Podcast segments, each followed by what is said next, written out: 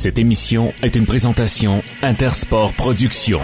94.5 Unique FM, les micros sont ouverts. Bienvenue dans le vestiaire. Il y a comme une odeur d'esprit d'équipe. Bon match hier pour les sénateurs, une belle victoire, puis on peut dire mission accomplie contre les Panthères. Le Ketchup Bowl a porté ses fruits. Un beau spectacle pour tous les partisans qui étaient hier. Voici notre promesse. Ce qui se passe dans le vestiaire reste dans le vestiaire. 94.5, voici Nicolas Saint-Pierre. C'est sûr qu'on en parle dans votre vestiaire à part de ça avec un Matt Sogard qui a été sublime, pourcentage de 941. Tout va bien, Madame la Marquise. Il y aura Norman Flynn qui a certainement retenu quelques éléments de cette victoire devant partisans et amis. Alors, Norman Flynn sera avec nous. Il y a également notre ami Renaud Lavoie qui viendra commenter l'actualité en Ligue nationale de hockey. Martin Dagenet pour les 67 qui se prépare à leur série ce jeudi. Martin Saint-Jean pour jaser football. Et on a Rosanne Jolie pour parler du March Madness. Un bon mardi, tous et toutes. Merci d'être avec nous. La meilleure émission sportive francophone dans la capitale, c'est nous autres. Jusqu'à 19h à part de ça. Si vous nous écoutez en, euh, en euh, direct, merci d'être là maintenant. Euh, et sinon, ben en différé sur les plateformes accessibles pour les podcasts, ben on vous dit merci également de de nous écouter, de prendre du temps justement pour nous découvrir. On vous souhaite la bienvenue dans notre vestiaire. Vous voulez euh, participer à l'émission, c'est longtemps que je ne l'ai pas faite, mais si ça vous tente de nous jaser un petit peu, 613-697-2292 via le texto. On a également une belle application disponible pour toutes les plateformes et c'est gratuit à part de ça. Alors, euh, une belle soirée hier au hockey Véronique Lossière, une belle victoire des sénateurs, une belle performance globale de la formation. Euh, puis on peut dire mission accomplie. ça prenait évidemment un, autre gros point pour garder les chances L'équipe euh, a fait belle figure avec cette victoire de 5 à 2. Euh, des joueurs qui se démarquent. Écoutez, euh, on ne peut que euh, encore une fois, lever notre chapeau pour euh, le capitaine Brady Kachuk qui fait un travail magistral. Encore une fois, augmenter son jeu d'un cran. Puis on a hâte de le voir en série parce que quelque chose nous dit, quelque chose me dit qu'il va valoir son pesant d'or à lui tout seul. Un autre qui risque d'attirer la galerie puis de nous faire dépenser nos deniers. On va s'approprier de plus en plus les chandails à l'effigie de Tim Stutzla. Il est bon le monsieur. Il dit qu'il est pas assez bon le monsieur. Ben c'est le fun ça. La recherche de la perfection, quelque chose qu'on sait qu'on sera jamais capable d'atteindre, mais toujours à la poursuite de ça. C'est une qualité première pour les joueurs d'exception, puis ça en est un joueur d'exception. On a hâte qu'il arrive à maturité parce que ça sera pas beau pour l'adversaire à part de ça. Euh, on va dire euh, chapeau également pour Shane Pinso à Derek Brassard. J'ai dit Pinso, Pinto, pardon. Derek Brassard qui a été euh, crédité d'un but qui était initialement crédité à, à Eric Brandstrom moi me tromper. Puis Eric Brandstrom, je vais m'attarder sur lui parce que lui aussi, il a, il s'est amélioré grandement. Puis euh, comme je disais ce matin à Sylvain euh, Caron à son émission du matin, euh, écoutez, ce gars-là est rendu au niveau où on voulait qu'il soit quand on est allé chercher pour Mark Stone. Souvenez-vous de la déclaration du DG du moment, en fait, qui est encore là, Dorion, qui dit euh, c'est le plus beau jour de ma vie pour avoir transigé parce que tout le monde reconnaissait, tous les observateurs, Bransom, wow, wow, c'est, quelque chose, comme dirait Mario. Ça a pris du temps. On a joué un peu avec sa confiance en le faisant jouer à sa position qui est pas naturelle. Je vous rappelle que c'est un gaucher qui joue à droite. On a décidé que ça serait un gaucher qui jouait à gauche. Ça a dû l'avoir mêlé un tout petit peu. Mais là, maintenant, euh, il est dans une situation, euh, je pense, gagnante-gagnante, puis tout le monde en profite. Puis si c'est pas avec les sénateurs, ben certainement que son euh, sa valeur augmente. Parce que là, on va l'admettre, il va commencer à avoir un trop-plein quelque part là, au niveau de la ligne bleue.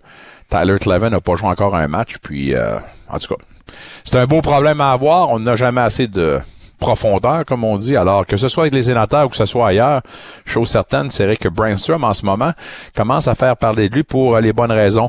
Euh, Matt Sogard, qui a bien fait, pourcentage de 941, c'est important le pourcentage. C'est ça qui nous démontre si oui ou non on a connu une bonne soirée. Il m'a dire une affaire à 941, on le prend n'importe quand. Euh, là,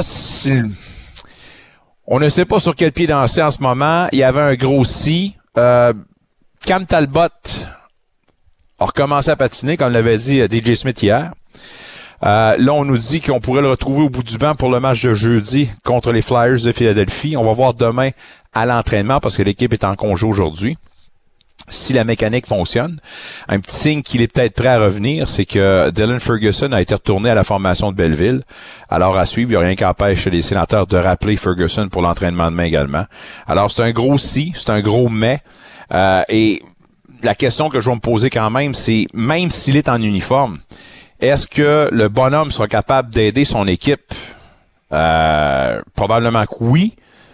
Mais est-ce que ça sera constant? Est-ce qu'il retrouvera ses repères rapidement pour permettre à son équipe de poursuivre justement l'espoir de participer aux séries? Encore une fois, une question qui demeure sans réponse. Plein, plein, plein de sujets avec plein d'invités. On avait M. Batman, je vais vous faire entendre un extrait de son point de presse hier, juste pour rassurer les gens, encore une fois, qui l'ont pas entendu. Mais tout d'abord, je vais parler un peu des Titans avec la voix officielle euh, des Titans d'Ottawa, mesdames, messieurs, avec cette nouvelle saison qui débute le 12 mai prochain. On vous le rappelle, Mick Lafleur qui est dans nos studios du 240 45 MacArthur. Euh, monsieur la voix officielle, comment allez-vous? Salut Nick, ça va bien toi? super bien, merci. On va parler d'une signature. En fait, c'est un retour parce que c'est un gars qui était déjà avec la formation l'an dernier. Là. Oui, lui qui est maintenant âgé de 25 ans, euh, lui qui a été un joueur dominant euh, l'année dernière, 308 de moyenne au bâton, c'est pas piqué des verres comme tu le dis souvent, 21 doubles, 3 triples, 6 coups de circuit, bon pour 55 points produits en 83 matchs seulement.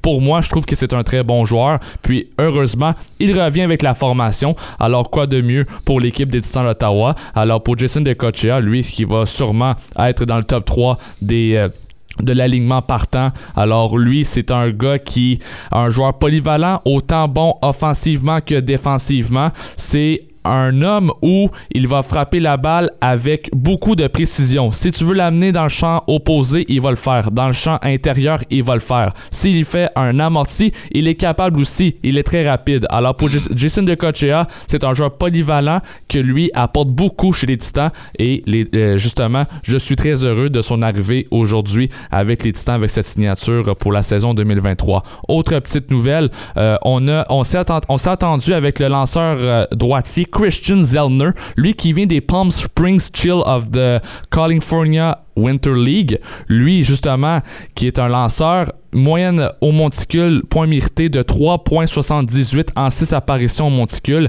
avec 28 rétro-bâtons. Il a joué au baseball cet hiver, alors je pense que lui, il est dedans. Alors pourquoi pas un autre lanceur chez les Titans?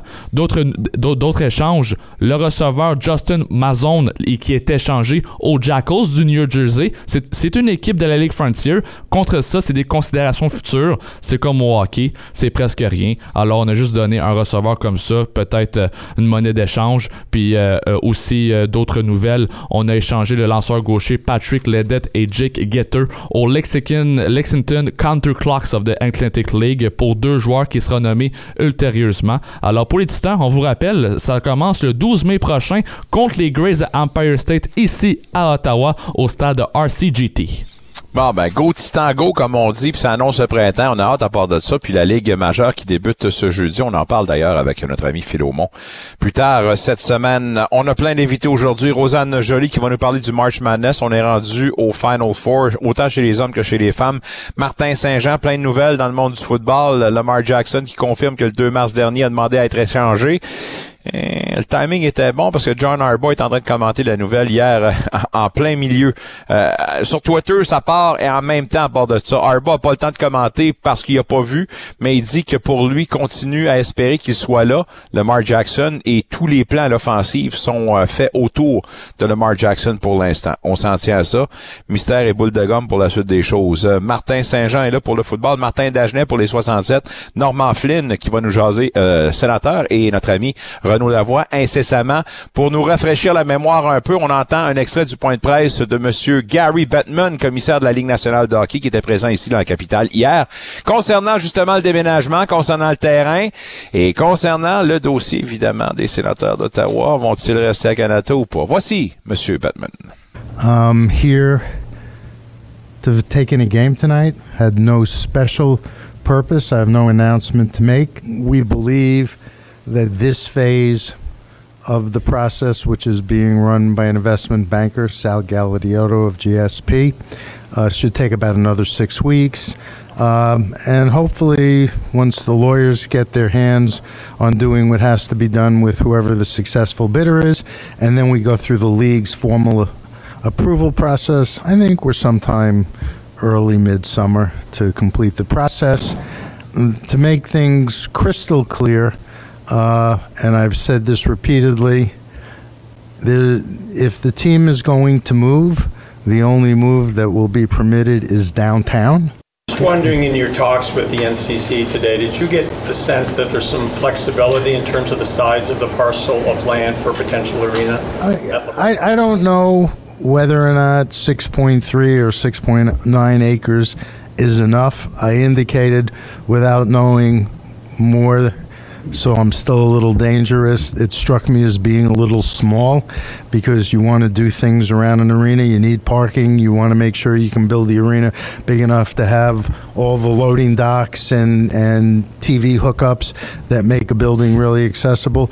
But again, you know, we weren't here to negotiate. It was really in both meetings an opportunity to get acquainted and to make sure that the lines of communication are open. Are you Right, Mayor? Are you any more or less optimistic about going to LeBreton than you were before you came here? No more or less. What I do know is that there are options uh, downtown.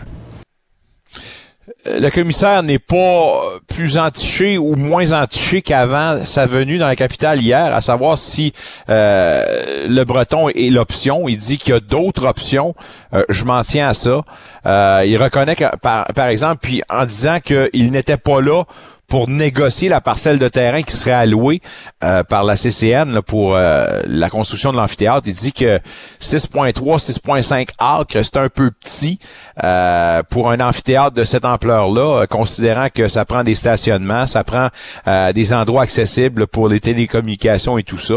Alors, euh, je pense qu'en ce moment, on est en mode négociation pour mettre de la pression sur la CCN pour qu'on ouvre un peu les, les- pas les goussets, mais en tout cas les opinions, puis les, les options, pardon, euh, pour agrandir un peu la parcelle de terrain.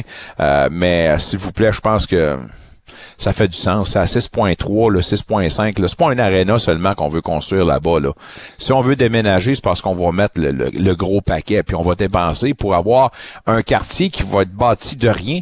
Parce que non seulement l'aréna, mais ça va prendre du entertainment, pardonnez-moi, puis à moins de me tromper, là, ça prend quoi? Un, un 10-15 minutes de marche avant de se rendre justement dans la portion du, marché à Ottawa et tout ça. Alors pour moi, c'est pas seulement un aréna qu'on veut construire, mais ça sera un, un district euh, de loisirs.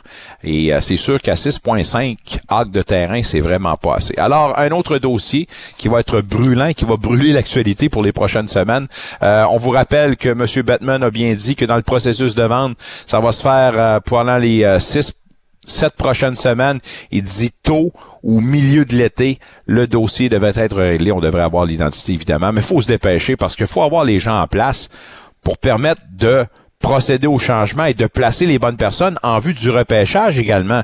C'est important, la nouvelle année commence avec le repêchage, puis c'est sûr et certain qu'on a besoin des bonnes personnes en place avec les nouveaux propriétaires. Pour moi, en tout cas, ça fait du sens. Bref, on en reparlera un autre tantôt, peut-être avec Renaud qui nous attend en bout de ligne, notre ami Renaud Lavoie qui euh, débute le vestiaire. Merci d'être là d'ailleurs. Monsieur Lavoie, mes hommages. Mes hommages, comment ça va, Nicolas? Super bien, ça va super bien. Monsieur Batman qui l'a dit hier, avait pas nécessairement grand-chose de nouveau à dire, mais je pense qu'on met de la pression, Ben. comme j'ai dit en prémisse, sur la CCN, puis on veut faire augmenter un peu l'offre. Puis euh, je pense que ce qu'on disait la semaine dernière à part de ça, de dire qu'il y avait d'autres options, mais c'est encore une autre façon de dire qu'on peut négocier pour euh, nous tordre la main pour qu'on arrive à, à une entente au plein Le Breton. Là. Ben, écoute, c'est là où, puis je vais, je, je vais répéter ce qu'on a dit un peu la, la semaine dernière ensemble, mais c'est là où la région d'Ottawa doit prendre la, bonne décision, doit faire la meilleure évaluation possible de qui va venir au match, qui va, euh, de quel coin ces gens-là vont partir pour se rendre euh, à l'amphithéâtre. Est-ce que y a, on sent qu'il y a plus de monde qui vont partir de peu importe où, du côté de, de Hall, Gatineau, euh, du côté du centre-ville d'Ottawa pour aller au plein breton voir un match, ou ça change absolument rien l'en- l'endroit de l'amphithéâtre. Euh, c'est beaucoup plus l'accès des autoroutes dont on a parlé la semaine dernière. Est-ce que cet accès-là est beaucoup plus logique pour euh, s'assurer qu'il y ait le maximum de gens qui s'y dirigent à l'amphithéâtre? Et, et là, il y a une grosse job à faire. Je- J'espère qu'il y a chez les sénateurs d'Ottawa des gens qui se penchent là-dessus. Je pense que ça dépasse les plaines de Breton. qui est un projet optimal, on s'entend. Mais si tu me dis que le centre, euh, peu, importe le nom, mais on va l'appeler le, centre Canadian Tire parce que c'est le cas présentement, euh, tu es sûr d'avoir tout soir donné 90% de capacité et plus parce que tu l'installes à un endroit X au lieu de l'endroit Y, soit la réponse à ta question. Nicolas, la dernière chose qu'on veut, là, on s'entend là, c'est d'entendre des gens de Canada, des gens de Nepean, de Orleans, d'Orléans, donc qui disent euh, Hey, c'est pas facile de se rendre aux plaines de Breton. C'est plus long pour moi d'aller aux plaines de Breton que ça me prenait de temps pour aller à Canada. Est-ce qu'on a le goût d'entendre ça? Non, non, c'est sûr. Le projet est unique, mais il faut, euh, je pense, maximiser ce projet-là. On le maximise avec l'amphithéâtre, on le maximise avec, euh, évidemment, son accès. Qu'est-ce qu'il y a autour de l'amphithéâtre? Est-ce que je peux bien manger? Est-ce qu'il y a des hôtels? Tout ça, c'est extrêmement important. Personnellement, euh, comme probablement 90% des gens qui nous écoutent, les plaines de Breton, c'est là où vraiment on pense que ce projet-là va être très viable. Euh, puis des amphithéâtres au centre-ville, ça fonctionne super bien. Le Centre Bell en est un bon exemple. Mais le Centre Bell, les accès aux autoroutes sont nombreuses. Tu comprends? Il n'y en a pas juste un accès. Euh, puis tu n'as pas besoin de rentrer nécessairement en ville pour te rendre au Centre Bell. Tes accès se font euh, quand même extrêmement rapidement. Donc, il y a une logique dans tout ça. Et cette logique-là, doit être réfléchi, doit être pensé pour s'assurer que ce projet-là soit plus que viable. Dépêchez-vous de remplir ça, ce trou-là, parce qu'on a deux stations de train en ce moment qui sont euh, dans un endroit complètement vide. Puis le train qui marche une fois sur deux, ben ça, c'est un autre dossier. Euh, est-ce que Pat Brisson a traversé une ligne qu'il n'aurait pas dû traverser? Euh, j'ai un article euh, ce matin. Oh, il y en a plusieurs. non, non, mais non, pas du tout, absolument pas. Tu, me, hey, s'il y a quelqu'un qui connaît la ligne ben, et qui ne la traverse jamais, c'est bien Pat. Ouais, mais là, on, dans l'article, je lis, euh, je pense que c'est dans le, le, le ce matin, on parle pratiquement de maraudage. Puis la raison pourquoi on parle de maraudage, parce que là, on sait, ben, c'est ça. On, est rendu au point où c'est rendu un secret de polichinelle. Euh, euh, Elliot Friedman, qui, euh, dans son blog 32 Thoughts, au début de la semaine dernière, parlait d'un d'un dossier qui est réglé à 95% Il sait d'ores et déjà que Pierre-Luc Dubois sera un membre des Canadiens à 95% Il est pas agent libre cette année ou l'année prochaine. Il reste un an à son contrat, mais par la suite, il est libre comme l'air. Ça envoie, ça enlève du pouvoir de négociation pour les Jets avec les Canadiens qui, eux, ont le bon bout du bâton. Ils n'ont pas nécessairement besoin de faire quoi que ce soit. On seulement à être patients, puis ils vont savoir que le Grand Dubois va être endossé à le chandail du Canadien dans un avenir rapproché. Est-ce que c'est Brisson lui-même qui a ben, susurré à l'oreille, à l'oreille de la direction du Canadien? Non, n'oublie pas que l'été dernier, si tu te souviens bien, Pierre-Luc Dubois était joueur autonome avec compensation. Oui. Donc, il avait le droit de parler à toutes les équipes.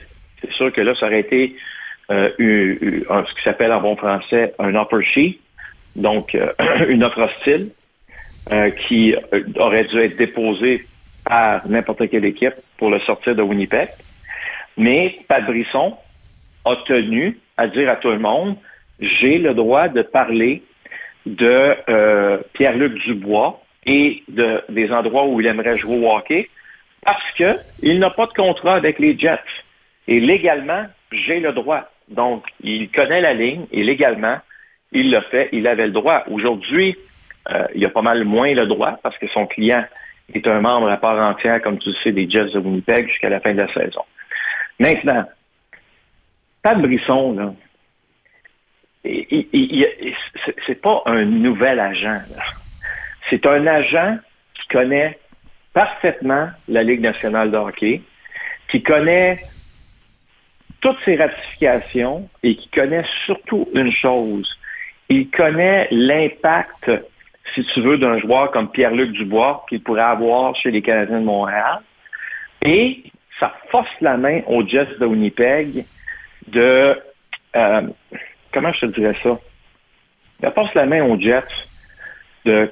Parce qu'à un moment, les Jets vont se présenter au bâton. Trompez-vous pas, là. Pensez-vous que les Jets de Winnipeg veulent que Pierre-Luc Dubois quitte les Jets de Winnipeg? Non. Ils l'ont échangé contre Patrick Liney, là. Je m'excuse de vous dire ça, là, mais, mais, mais c'est- pas comme ça que ça fonctionne. Moi, j'ai comme l'impression que Pat Brisson, puis il y a deux côtés à la médaille. Il y a un côté où on sait qu'il y a un intérêt marqué pour les Canadiens de Montréal. Mais qu'est-ce qui arrive si les Jets de Winnipeg, là, on va, on va se parler entre amis, là. Si les Jets arrivent avec un contrat de 8 ans, 10 millions par année américain, il arrive quoi, Pierre-Luc Dubois? Tu as 80 Ah, millions c'est un fait. US à la table, puis tu vas dire, hmm, ça m'intéresse pas. Pardon? Parce que autant on peut dire que euh, il pourrait toucher ça ailleurs, pas ceux qui peuvent le toucher avec les Canadiens de Montréal sont 80 millions sur, sur, sur euh, 8 ans. Ouais. Probablement que ça va être moins. Tu comprends? Alors, n'oublions pas un aspect qui est très important, c'est un aspect de négociation. Pour les Jets de Winnipeg, c'est important que les joueurs qui jouent dans l'organisation y demeurent pour une longue période. Si vous pensez que les Jets ne se présenteront pas, si, les Jets arrivent avec du 8 x 8, là, voyons. C'est pas là, c'est pas là où Pat Brisson va dire, hum, excitant. Non. Mais si on pousse la limite, on nous arrive avec du 10 fois 8. Là, je vais t'annoncer quelque chose, là. Euh, ça se peut que Pierre-Luc dise, ben, sais-tu quoi, Winnipeg, c'est pas mal plus le fun que je pensais. Les dollars ben, vont ajouter regarde. de la couleur au, dé- au, au paysage du je- Manitoba. je, je regarde le dollar canadien là, qui, qui vivote, là, qui euh, écoute, écoute, tu sais, quand tu parles de 10 millions américains, c'est 14 millions de dollars canadiens là, annuellement. Là. C'est ça que ça représente. Là. Fais 14 fois 8, là. Pas si tu le sais, là. Mais tu penses, penses que t'es correct. Je Ah ouais. pense que ta vie est Avec un taux d'imposition à Alors- 48% c'est pas pire. T'en restes un peu. Ben, surtout que je pense que celui du Manitoba n'est quand même pas très élevé versus celui du Québec. Ah non? OK, c'est bon. Euh, tu sais, quand tu vas là, dans les provinces, euh, justement, dans, dans, dans les prairies, euh, eux autres, ils savent comment ça fonctionne, contrairement à nous. Ouais. Je regardais même les taux d'imposition en Ontario, je serais pas fier non plus, mais en tout cas, c'est un autre dossier. Tout ça pour dire que euh, je, je, je, je, mettrais un petit bémol là. Euh, il y a un pouvoir de négociation, Pierre-Luc Dubois. Oui, on parle beaucoup des Canadiens de Montréal. N'oublions pas que les Jets existent. C'est une organisation à part entière. Puis peut-être que cette organisation-là va, dire, écoute, Pierre-Luc, on comprend, mais nous autres, on est prêts à t'offrir ça. Puis en passant, si tu gagnes ce montant-là au Manitoba, euh, tu vas sauver pas mal plus d'argent que le même montant que tu gagnerais peut-être au, Québec, en passant. Euh, puis de l'autre côté, chez les Canadiens de Montréal, admettons que cette offre-là des Jets n'arrive pas, ce qui est possible aussi, je ne suis pas dans, je suis pas, euh, pas moi le propriétaire des Jets, mais si elle n'arrive pas, cette offre-là, si tu es le Canadien de Montréal, faut que tu fasses attention aussi. Parce que là, je sais que tout le monde se surexcite le popotin, puis je comprends, là. Euh, J'ai vu justement euh, euh, aujourd'hui la possibilité du- d'un offer sheet, donc, d'une offre hostile. OK, si les Jets la prennent pas, l'offre hostile, on est prêt à donner des choix de première ronde en 2024. Hmm. Attendons. Ouais. Pourquoi je dis ça, attendons? C'est c'est que Pierre-Luc, là, en juillet 2024, là, il est joueur autonome sans compensation. Alors, pourquoi les Canadiens commenceraient à accélérer le processus? Pourquoi, pourquoi c'est urgent que Pierre-Luc Dubois signe un contrat avec les Canadiens cet été? Alors que l'équipe est dans un mode reconstruction. On veut faire jouer des jeunes. On veut continuer l'évaluation. C'est sûr que les Canadiens vont avoir une meilleure équipe que, cette saison. C'est sûr qu'elle sera plus compétitive. Mais est-ce que l'organisation veut commencer à mettre la charrue devant les bœufs? Pas convaincu à 100% que c'est ça qui va arriver. Donc, euh, c'est pour ça que, comme, comme je t'expliquais, euh, Nicolas, ce dossier-là est, est extrêmement je te dirais, euh, c'est un dossier qui c'est normal qu'il soit intéressant, parce que euh, ça, amène des passions, c'est un Québécois, c'est Pierre-Luc, c'est un, gros bonhomme, euh, extrêmement sympathique. Mais en bout de ligne, il faut quand même regarder la réalité puis se dire ouais, mais il y a peut-être d'autres options qui sont sur la table. C'est un dossier certainement qui va faire couler beaucoup d'encre, puis c'est un gars qui est très intéressant pour le marché de Montréal, on s'entend. Alors à suivre, comme on dit, toujours plaisant de jaser. On va faire ça pas plus tard que jeudi. Canadien Flyers ce soir. Alors on va souhaiter un bon match, puis on se dit à jeudi, ben, mon ami. Justement. Oui, vas-y. Justement, j'ai un petit scoop pendant qu'on se laisse. Euh, ah Kirby Dack devait jouer ce soir, et il ne joue plus finalement. Oh. C'est Chris Turney qui va jouer. Rappelle-toi, Kirby Dack s'était blessé en, en prolongation. Puis là, bien, euh, voilà. Euh, on vient d'annoncer chez les Canadiens que Chris Turney prend sa place et que Kirby Duck ne jouera pas ce soir. Gracias pour l'info. Bon match, mon ami, à jeudi. Porte-toi bien, Nicolas. Renaud Lavoie, mesdames, messieurs, le TVA Sport. On lui parle deux fois la semaine, mesdames, messieurs, tous les mardis et tous les jeudis. Vous l'avez entendu ici. Kirby Duck ne sera pas en uniforme pour les Canadiens ce soir. Est-ce que Michael Pezzetta a trop célébré à la Tiger Williams hier pour son but gagnant en tir de barrage face au sabre de Buffalo? Il y a certains commentaires qui disent que oui, d'autres qui disent que non, puis c'est bien correct, puis envoie donc. Il y en a qui ont trouvé ça bien fun, bien cute. Il y en a qui ont trouvé que c'est un signe de non-respect envers l'adversaire. Bref, faut pas blâmer un gars de sortir un peu des sentiers battus dans un monde tellement homogène. Ça se dit, ça? Il me semble qu'on devrait peut-être célébrer euh, les, gens qui sortent un peu, qui amènent de la couleur à ce sport, ou à tout sport confondu. C'est du entertainment, du loisir, finalement. J'ai pas haï, puis j'ai pas haï le clin d'œil, surtout au vieux Tiger Williams, que j'ai eu la chance d'arbitrer à un moment donné, quand je restais ma brève présence à Whistler même à 50, il y avait quoi dans ce temps-là? Ça quand même 20 ans que je suis quasiment là. Euh, même à 50 quelques années, c'est encore un gars qui est intimidant. On s'en parlera un autre tantôt. Euh, parlant de contrat, euh, il y a Cam Talbot, Dean Brown, euh, mon homologue du côté anglophone, qui parlait aujourd'hui, qui disait que l'équipe, les sénateurs, auraient approché à deux reprises le Cam Talbot pour une prolongation de contrat. Talbot lui-même recherchait un contrat environ de 5 millions de dollars. À ce montant-là, on va dire une affaire, je pense qu'on peut l'investir pas mal mieux. Bref, on va en s'en tenir à ça, mais est-ce que c'est trop cher? Une des questions qu'on pose à notre ami Normand Flynn qui nous attend en bout de ligne. Normand, comment vas-tu? Ça va très bien. Et toi, mon Nicolas? Ça va super bien, merci. Euh, j'ouvre une parenthèse. Je parlais de euh, M. Pezzetta, sa célébration à la Tiger Williams. C'est-tu correct selon toi ou un petit peu trop euh, olé olé? Non, moi je trouve que c'est correct. Les gars de la Ligue nationale sont rendus là. C'est un spectacle. la Ligue a accepté d'avoir des tirs de barrage. C'est parce qu'ils voulaient un spectacle. Je pense que déjà là, ça répond à, peut-être pas à la demande des partisans, mais à la demande de, de, la Ligue nationale de rendre le sport un peu plus excitant. Fait que moi, je pense que c'est bien correct. On a vu Ovechkin euh, qui, qui, qui, montrait que son bâton il était hot, il avait échappé à terre. Ouais, ouais, euh, Il faisait comme quoi qu'il était chaud. Il y a plein de célébrations. Moi, je trouve que c'est original. Regarde, Pezzetta, il a même pas joué 10 minutes. C'est sa manière à lui de participer au match, puis il le fait de façon incroyable pour gagner le match. Pourquoi pas? Celui qui est offusqué de voir ça, je pense qu'il va...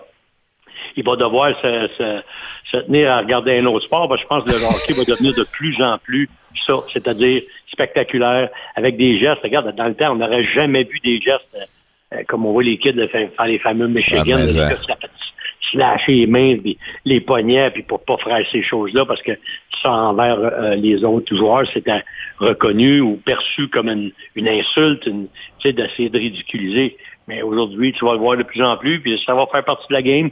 Moi, j'ai rien, absolument rien contre ça. C'est une évolution normale des choses dans un sport qui a besoin d'amener quelque chose de différent. On peut pas rester avec toujours les vieilles affaires puis espérer que les gens s'intéressent de plus en plus à notre sport.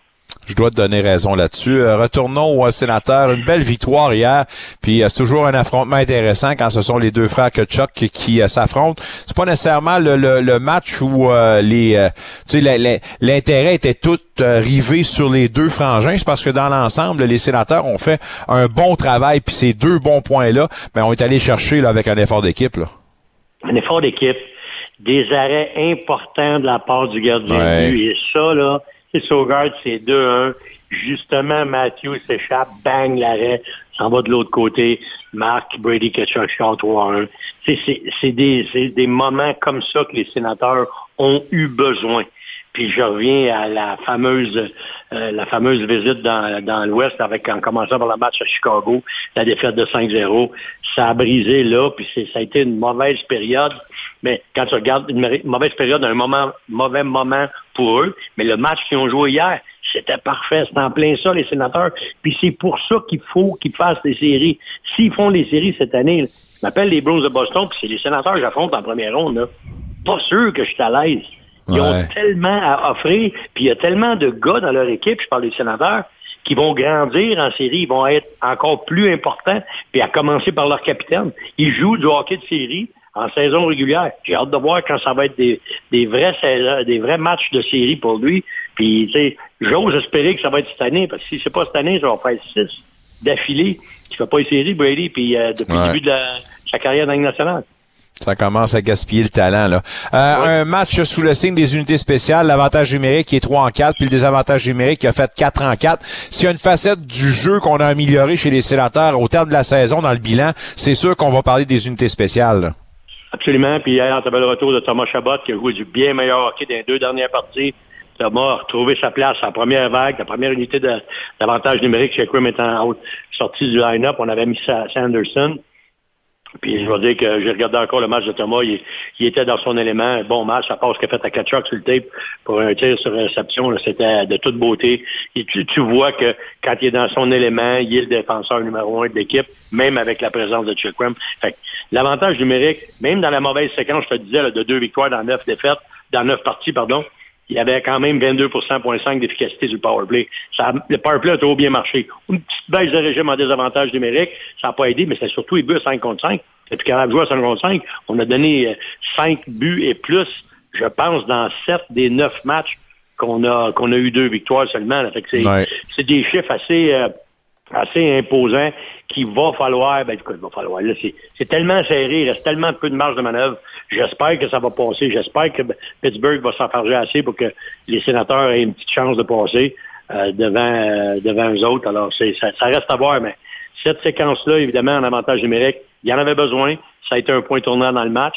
Puis, euh, je pense que ça va faire la différence si jamais ils s'en au bout. Tu as parlé de Jacob Checkrim, c'est dommage la blessure, puis euh, ça ne fait encore une fois qu'amplifier les inquiétudes parce que c'est un gars qui était euh, évidemment là, euh, ben disposé, pas à disposer, mais prédisposé à avoir des blessures plus souvent qu'à son tour, puis une autre blessure qui met un terme à sa carrière, à, sa carrière, à sa saison, pardon. mais au moins le, petit échantillon qu'il nous a donné nous laisse entrevoir quand même une belle collaboration entre les sénateurs puis lui là, puis le bonhomme ça n'a pas pris de temps, c'est déjà intégré à sa formation. Là. Ah oui, écoute, c'est un. Moi, je pense que c'est pas un projet, c'est une dollar sûre. Checkrum, c'est sûr que bon, le fait qu'il n'ait pas joué beaucoup non plus à Arizona, puis ça fait un bon bout de temps qu'il joue des matchs aux autres là, qui veulent rien dire, c'est difficile. Là, je, je sais que euh, André Tourigny fait son meilleur, puis c'est un coach qui veut gagner, puis qui essaie d'inculquer des bonnes valeurs et tout, mais c'est quand tu vois la situation, pas de monde dans le stade, une aréna euh, de 5000, même pas de la remplir. C'est, c'est pas facile dans tout cet engrenage-là. Puis des fois, ça peut amener euh, des gars à jouer peut-être ou à manquer un peu de préparation, si tu veux, au niveau de leur match. Ça peut amener à des blessures. Mais chose certaine, chez Crim, c'est un, un, défenseur qui va qui va garder cette équipe-là compétitive pendant des années. Tant aussi longtemps qu'il va être là, avec un Chabot, avec un Sanderson qui se développe. Je te parlais d'un Big Tree. C'est quelque chose qui est en train de grandir dans cette organisation-là, puis qui va que s'améliorer. Parce que Jake Grimm, pas vieux, là, il, il, peut continuer de s'améliorer. 24 ans. Ah exact, 24 ans, il est pas rendu il arrive directement dans le moule de tous ces gars-là, des, des Chabot, des, des, des Brinkett, des, tu sais, là c'est tous des gars dans le début de vingtaine, là. Il n'y a pas de pépère à part de Giroud puis euh, euh, Giroud puis Brassard, mais c'est pas une insulte envers eux autres, là. Ben, ils ont, ils sont beaucoup plus avancés en âge. Mais chose certaine, c'est que c'est une équipe qui grandit ensemble. Puis chacun va faire partie de la solution là, dans, dans pas tellement longtemps. Là. Euh, Brandstrom, va-tu le grandir avec le club, par exemple? Parce que Brandstrom, je sais pas si c'est d'accord avec moi, mais je trouve qu'il a amené son jeu ailleurs. Puis, sérieux, là, il joue du très bon hockey en ce moment. Puis, si c'est pas avec les sénateurs, au moins, sa valeur va être augmentée. Puis, ça va certainement être un bon élément à transiger si jamais on doit le transiger. Là. Il y a du caractère, le petit Suédois. Je peux te dire ça. Moi, j'étais un de ceux, puis je te l'ai dit une couple de fois, qu'il y avait de moins en moins sa place dans l'alignement. Puis, sérieusement, quand Chikrum est arrivé, je pensais que c'était Holden qui était pour être là, qu'on le gardait, puis que Brandstrom tombait 7. Ça n'a pas été le cas. Puis je dois donner, lever mon chapeau au coaching staff, puis à DJ Smith de, l'avoir gardé là, d'y avoir donné une chance. Dans les derniers matchs, il s'implique. Puis là, on commence à voir la production offensive qu'on ne voyait pas avant. Probablement qu'il avait tellement peur de ses chiffres défensifs qu'il voulait mettre plus d'emphase sur sa game défensive que de jouer ses, ses valeurs à lui qui sont vers l'attaque. Dernièrement, on l'a vu produire beaucoup plus. On l'a vu, écoute, faire un coast-to-coast deux fois. Là. Dans chacun des deux derniers matchs, la première fois, ça a marché. Un coast-to-coast, il marque un gros but. Dans le dernier match, il a fait un coast-to-coast encore. Un bout à l'autre, a pas, il n'a pas scoré, mais il a eu une chance de scorer, puis il est capable de faire ces choses-là. En train de se découvrir, lui, je pense. Moi, je pense que la compétition, c'est à l'intérieur de lui qu'elle se passait, puis je fais quoi, là? Je vois ça à l'attaque, je reste en arrière, ils veulent que je sois meilleur défensivement, faut pas que ça Tu sais, quand j'embarque sur la glace, faut pas que ça coûte un but, faut pas que ça joue un moins. Fait que, toutes ces questions-là, dans les derniers matchs, moi, j'ai trouvé qu'il a répondu. ça, ça prend énormément de caractère, d'aller à contresens. Parce que c'est ça qu'il fait. Là. Il y a le vent d'en face tout le temps, Brandstrom. Puis la façon dont les sénateurs jouent, les coachs qui sont un petit peu plus old school, ils demandent un box-out en avant du filet. C'est pas sa game à lui. Lui, il peut pas s'embarquer dans ça. Je me, rappelle quand euh, le Canadien avait signé Peter Svoboda. Je sais pas si tu te rappelles de lui. C'est un défenseur un peu longiligne, mais pas gros, pas fort physiquement. Puis il se faisait sortir à chaque fois par un, un body jack. Mais il avait enseigné, joue la game, juste simple avec ton bâton. Check avec ton bâton, joue plus avec ton bâton, puis quand le gars il vient au filet, engage-toi pas avec lui tout de suite. Attends que la rondelle vienne dans la zone dangereuse avant de t'engager. C'est ce que Brandstrom, il avait de la difficulté. Tu le voyais, il voulait tellement faire le box-out. Là, il embarquait dans une bataille avec le gars qui passait ses 2, 2-30, puis il pouvait pas gagner cette bataille-là. Mais si tu te bats contre son bâton, juste au moment opportun pour y à la rondelle, ça va faire la job pareil. c'est cette partie de la game-là, je pense, qui, qui a compris. Puis là, il met ses valeurs plus offensives en évidence. Puis ça paraît. Écoute, les, les, sénateurs ont bénéficié. Puis écoute, là, j'espère qu'on va y signer une autre entente. À jouer comme il joue là, là c'est ce qu'il veut. Puis il pense qu'il veut être à Ottawa, lui, le kid. Fait que, je ne sais pas ce qui va arriver dans le futur avec la, la brigade défensive. C'est sûr que si de, Pierre Dorion peut améliorer la situation en arrière, il va peut-être couper sa job, couper, coûter sa job à, à Brandstrom.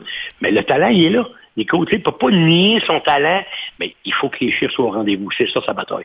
Julien Gauthier, pour toi, donnes-tu une petite chance euh, au 77 de poursuivre l'année prochaine ou euh, l'expérience se termine? Il commence à faire beaucoup d'équipes, Julien. Il va falloir qu'il se place en quelque part. Je trouve ça inquiétant pour lui. Tu ne peux pas passer à, passer à sa quatrième dans les gradins rapidement. Il faut qu'il amène sa game à un autre niveau. Julien, la prochaine fois qu'il va lui donner une chance de jouer, il faut qu'il il faut qu'il joue comme ça la dernière game dans la Ligue nationale, parce que ça va être la dernière game à Ottawa, c'est sûr, si ça, il n'est pas capable de s'impliquer plus que ça. Il faut qu'il joue un style comme Watson, mais avec de talent. Il faut qu'il fasse exactement ce que Watson a fait. Ah, mais je te parle pas juste de se battre, là. Je te parle de jouer physique, d'être imposant, d'être dérangeant, d'être d'en face des défenseurs adverses, puis d'aller au net. Puis tu sais, il y a une bonne shot, il y a plein de talent, il y a plein d'atouts. Je trouve juste qu'il ne les met pas en valeur. Puis une fois, c'est la faute du chien, une fois, c'est la faute du chat, mais une autre fois, c'est ta faute. Là. Il va falloir que tu regardes, dans le miroir, puis c'est trop, il faut qu'il fasse la différence. il, y a, des choses, il y a une rétrospective à faire à l'intérieur de lui. Puis Julien, je l'ai eu à mes écoles de hockey, c'est un excellent kid. Ses parents, c'est du très bon monde. Moi, j'étais content que ça vienne à Ottawa. Je dis, garde, c'est un gars qui peut peut-être changer notre line-up. Ça à trois, tu sais, l'année prochaine. Je sais pas si Derek Brasson va venir. Il est capable d'être meilleur que des gars comme Parker Kelly, que Castellic. En tout cas, à même, dans la même game que Gambrel. D'après moi, il, est dans le même statut, mais il faut qu'il trouve sa place. Il a plus de talent, d'après moi, que ces gars-là, mais il ne démontre pas. Il va falloir qu'il il va falloir qu'il sorte un peu de sa coquille, euh, Julien, puis ça peut pas, comme je te disais, il peut pas faire un paquet d'équipes, puis ça va continuer de tourner. À un moment donné, il n'aura plus de place. Il est mieux de se dépêcher. Il reste 8 matchs aux sénateurs, évidemment. Puis à Julien pour se prouver. On sait ça dessus. Les sénateurs en action jeudi contre les euh, Flyers euh, de Philadelphie. Alors, on se dit à, bonne semaine, bon match, puis surtout à mardi prochain, mon ami. Merci beaucoup, Nicolas. Salut. Normand Flynn, mesdames, messieurs, qui nous parle une fois la semaine, tous les mardis à cette adresse. Vous êtes dans le vestiaire jusqu'à 19h. Merci d'être là. Merci de nous accompagner. Répandez la bonne nouvelle. Plus on est fou, plus on rit, comme on dit. La deuxième heure déjà bien entamée. Plusieurs sujets avec du basketball, le March Madness avec l'entraîneur-chef du programme féminin de basketball des GGs de l'Université d'Ottawa, Madame Rosanne Joly. On parle de football avec Martin Saint-Jean. Je suis un fan des Packers, mais on va vous dire une affaire. De la façon que ça se passe, hein. Aaron Rodgers est en train de descendre mon estime. Ça n'a pas de maudit bon sens. Bref, on va en jaser avec Martin, mais tout d'abord, un autre Martin, Martin Dagenet, celui-là nous attend de l'autre côté de la pause pour jaser des 67 qui débutent leur série ce jeudi contre les Oshawa Generals au centre Slush Poppy Gatineau. Merci d'être là au 94.5 Unique FM.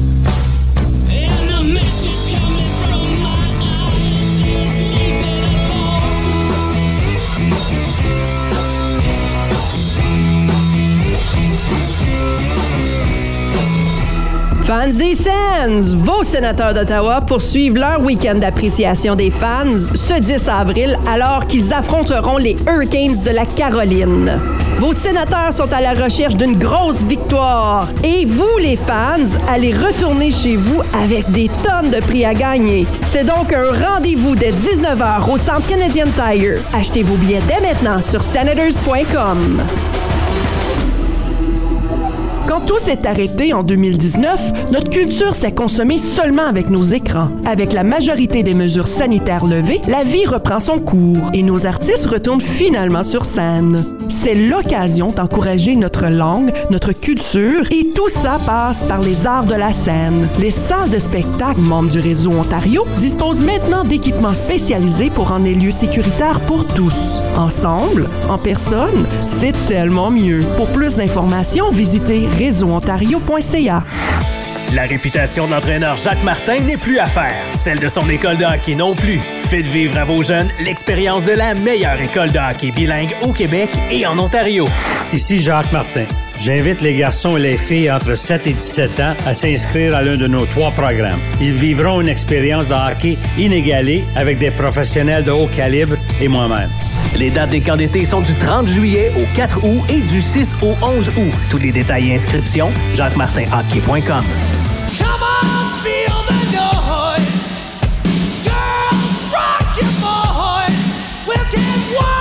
Salut, ici Thomas Chabot des sénateurs d'Ottawa. Vous êtes dans le vestiaire 94.5 Unique FM. Merci d'être euh, de la danse, mesdames, messieurs. De la danse qui va nous amener au grand bal du printemps. Ben oui, parce qu'il y aura série pour nos deux clubs juniors. On jasait avec Louis Robitaille des Olympiques hier. Eux qui vont débuter leur série euh, contre Saint John dans un format 2-3-2. Ça débute euh, vendredi et samedi prochain à Gatineau au centre Soche Poppy. On vous invite évidemment à vous procurer des billets. S'il reste encore des billets, on annonce une grosse foule. Et euh, de l'autre côté, ben entre les deux en sandwich, vous allez avoir les 67 qui eux vont débuter leur série ce jeudi au même cette fois-ci contre les Generals d'Oshawa. Alors pour en jaser et d'autres choses dont je veux parler avec notre prochain invité, Martin Dagen des 67. Martin, comment vas-tu? Ça va bien toi? Bon, super bien, merci. Victoire de 5 à 1 contre les Colts pour euh, clore ce calendrier-là, euh, qui euh, a été, ma foi, une saison magistrale, considérant que vous avez battu des records pour le plus grand nombre des victoires, 51 dans l'histoire de la franchise, 107 points. Considérant tout l'historique, puis évidemment les joueurs qui ont endossé ce chandail-là, ça doit faire un méchant velours de faire partie maintenant de l'histoire de cette façon-là. Là. Oui, c'est le fun, c'est le fun, surtout que quand, quand tu t'en entends pas, je pense que c'est encore, tu, l'apprécies encore plus. Euh, mais autant que c'est 51 victoires, c'est un record de franchise, on dirait que on, veut que ça continue en série. Donc, euh, on, a déjà tourné la page, puis on, se préparait à affronter Oshawa mais tu un gars qui demeure tout le, tout le temps terre à terre puis qui nous ramène rapidement sur le plancher des vaches. En début de saison, tu l'avais dit, c'est correct là, mais il va y avoir une autre saison à partir du mois de décembre. Puis encore, l'équipe a été capable de performer tout ça. Toi-même, te sens-tu surpris? Et de la perspective des coachs, êtes-vous surpris, étonné de tout ce qui s'est passé pour vous autres là, hors de l'ordinaire, puis définitivement au-delà des attentes là? Oui, 100% Puis même il y, a des soirs qu'on méritait peut-être pas de gagner, puis on trouvait des façons de le faire, euh, que ce soit avec un gardien là, qui, qui, faisait des arrêts spectaculaires en fin de match, que ce soit notre avantage numérique qui était qui roulait à 40% je pense, lors des 25-30 premiers matchs. Euh, notre désavantage numérique qui a terminé deuxième, euh, dans la ligue. Euh, puis, le fait aussi qu'on a eu beaucoup de blessures, c'est certain qu'on on est extrêmement surpris. Battre un record de franchise avec 10 joueurs de 16-17 ans, c'est quelque chose d'incroyable. Euh, mais encore une fois, au, au, autant qu'on est super satisfait de ça, on est fiers, on sait que le, vrai hockey commence, c'est un peu là qu'on va se faire, que l'équipe va être jugée. Colin McKenzie, gardien de la semaine, 3-0-0 en trois départs, moyenne de 1,35 puis un pourcentage de 953. On va en rajouter parce que la cerise sur le Sunday pour votre duo de gardiens, ben, remporter le trophée Dave Pinkney qui est récipiendaire pour le meilleur tandem de gardiens. Parle-moi justement du beau problème que vous avez eu et de la profondeur que vous ont donné vos deux gardiens. Puis, quelle est la stratégie pour vous autres en se préparant pour les séries? Là? Ben, c'est certain que c'est le fun d'avoir deux gardiens de qualité. Euh, Max Onoso s'est blessé jeudi soir à Peterborough. Euh, Colin McKenzie est rentré en renfort. Euh, il est obligé de garder les filets lors des deux matchs suivants. Euh, c'est lui qui va commencer jeudi parce que Max, Max patine présentement, mais il patine pas avec l'équipe. Donc, il est peut-être encore à une semaine ou deux d'un retour. Mais la question piège là-dessus, est-ce que c'est à défaut de ou c'est avec lui que vous y allez, même si euh, c'était un, un, Donoso à 100% que vous aviez? Non, un Donoso à 100%, c'est Donoso qui aurait commencé. Ouais. Euh, est-ce que les deux gardiens seraient partagés la tâche? C'est possible. Est-ce que Donoso euh, aurait été dans les filets pour tous les matchs? C'est une possibilité aussi. Un mauvais départ, tu donnes la chance à Colin McKenzie. Est-ce que tu dois les Colin? Ça aussi, c'était une, une, option. Je pense qu'on regardait un peu tout. Mais là, le fait que, que, Max est blessé, euh, ça nous la porte toute grande pour, pour Colin McKenzie, qui a été excellent en fin de semaine. Puisqu'on parle d'état de santé, parlons euh, globalement de ton vestiaire. Est-ce qu'on peut dire que, grosso modo, là, tout le monde est en santé ou il y a peut-être des cas incertains là, pour débuter la série? Il y a quelques cas incertains. Euh, Cameron qui, qui, est notre capitaine, là, qui s'est blessé samedi. Euh, il y a Chris Barless, notre, notre franco-ontarien, qui devrait être de retour dans une semaine ou deux. Je pense pas qu'il va être là cette semaine. Comme de raison, Tyler Boucher. on a aussi euh, euh, Bradley Horner en défensive, là, qui, qu'on a eu les résultats de son MRI hier. Puis c'est ça, je pense qu'il va être fini pour, la saison avec les problèmes de genoux. je pense qu'il y y avait une craque. Donc, c'est ça, il va devoir se faire... il va être à l'écart du jeu d'après moi, trois, quatre mois. Donc, euh, Boucher puis euh, Horner, on les, on les revoit pas. Les trois autres de Nosso, Tourné puis, puis Barless, ben, comme je te dis, on espère les revoir d'ici une semaine, dix jours, euh, deux semaines, un gros max. Est-ce qu'il y a des choses à craindre dans une série contre les Generals d'Oshawa? Oui, parce qu'ils sont physiques. puis oui aussi parce qu'ils ont, ils ont plus d'expérience que nous en série. Autant qu'on a fini premier, la moyenne d'âge des deux équipes est très, très semblable. Donc, euh, puis ils ont des gars, eux, qui, ont, qui, ont, déjà participé aux séries puis qui ont joué plus de matchs que nous. Donc, nous autres, à part de Logan Morrison qu'on a été chercher à Hamilton, il n'y a personne qui a joué plus qu'une ronde de, séries éliminatoires dans notre équipe. Donc, euh, ça va être quelque chose de nouveau, mais en même temps, nos, gars ont tout le temps euh, été prêts à relever les défis durant la saison régulière. Donc, je ne suis pas, vraiment inquiet là, pour le début des séries. C'est parce que quand tu dis un, un club qui joue physique, si je me base à ce que j'ai vu contre les Olympiques qui ont joué physique contre vous autres.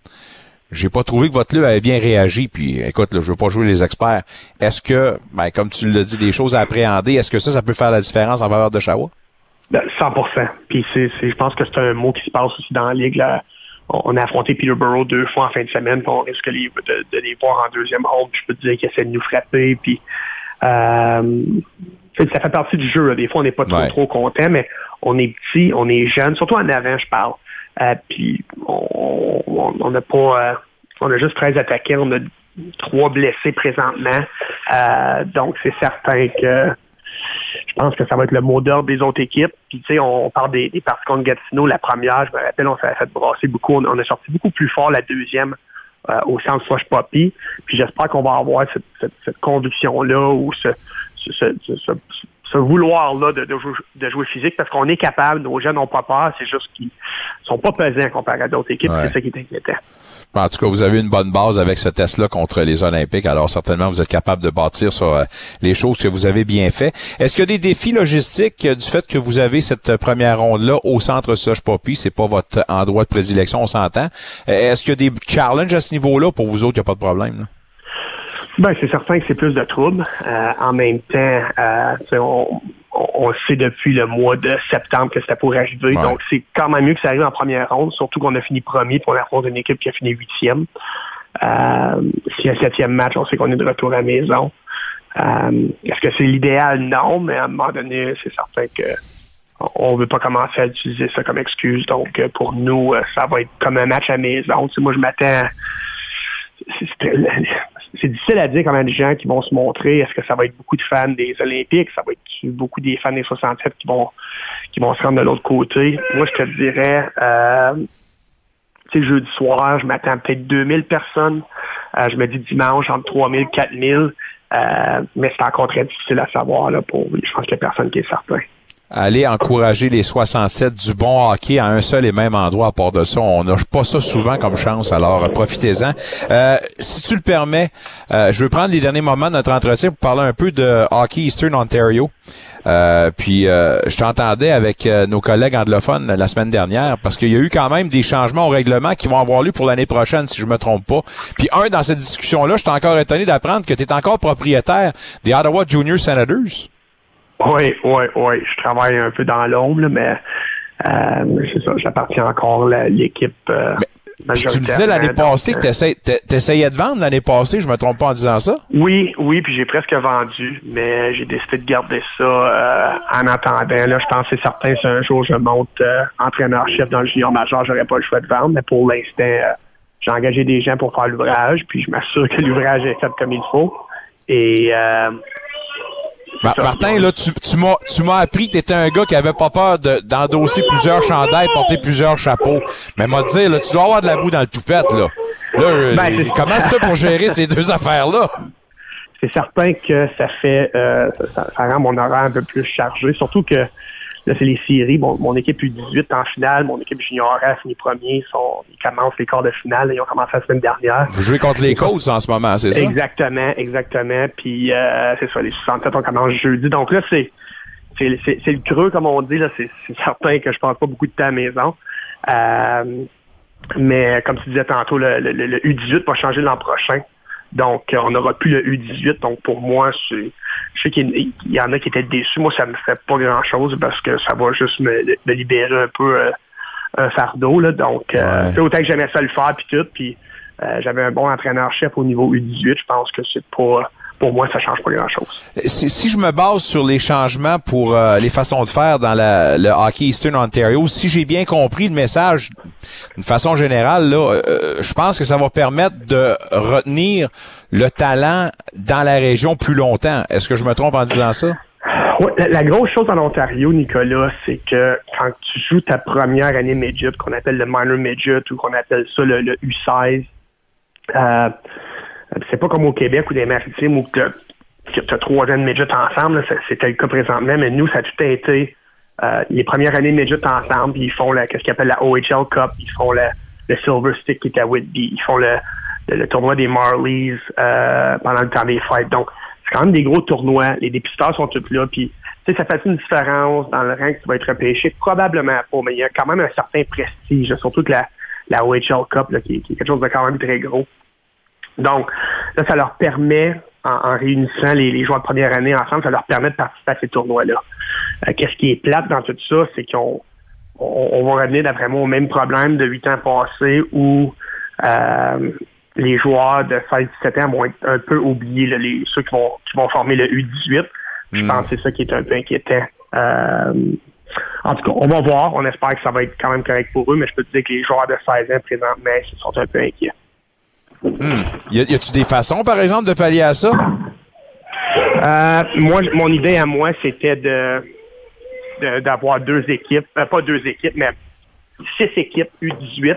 Euh, mais en bout de ligne, ça, je dirais qu'il y a quand même beaucoup de, de chicanes présentement entre entre HEO, qui est le hockey de la Ontarien, euh, entre le comité AAA, entre la CCHL, donc faire fonctionner tout ça autant que j'ai essayé de réparer certains pots cassés puis de réunir des gens. Euh, non, il y a trop de animosité euh, entre les parties. Donc, euh, C'est un peu plate, par exemple, parce que c'est les jeunes qui payent dans tout ça. Est-ce que je peux avancer puis en, en disant en- entre les lignes là, c'est la bureaucratie qui est en train d'avoir préséance sur le produit sur le pour, pour, pour ce qui devrait être la raison première, c'est-à-dire le- le- les jeunes sur la glace. là? Oui, 100 Puis, euh, puis, tu sais, autant que moi, je trouvais que sur notre côté, dans CCHL, certains propriétaires prenaient avantage un peu du système U18, qui ne faisaient pas les choses de la bonne façon. Qu'est-ce que j'ai trouvé plate, c'est que en, en participant à certaines réunions, c'est que euh, je veux pas dire pomme pourrite, mais t'as comme des t'as des problèmes dans chaque comme HEO, il y a des problèmes, euh, le, groupe de 3A ont des problèmes, la CCHL, on a des, des cas problématiques aussi. Donc, à un moment donné, tu essaies de réunir ces, ces gens-là ensemble, mais euh, comme je te dis, je pense des fois, ils n'ont pas les. euh, je veux pas dire qu'ils n'ont pas le cœur à bonne place, mais ils font pas des décisions pour le bien des jeunes, ça devient un peu frustrant euh, pour les autres là, qui, qui, qui essayent de, comme je te dis, d'arranger tout ça, puis que- qui essayent de travailler avec, euh, avec les autres groupes. Grand artisan du hockey, enseignant, papa, entraîneur, propriétaire. T'as toute mon admiration, mon cher Martin. Je te laisse vaquer vaquer à tes occupations. Tes petits ont besoin de toi.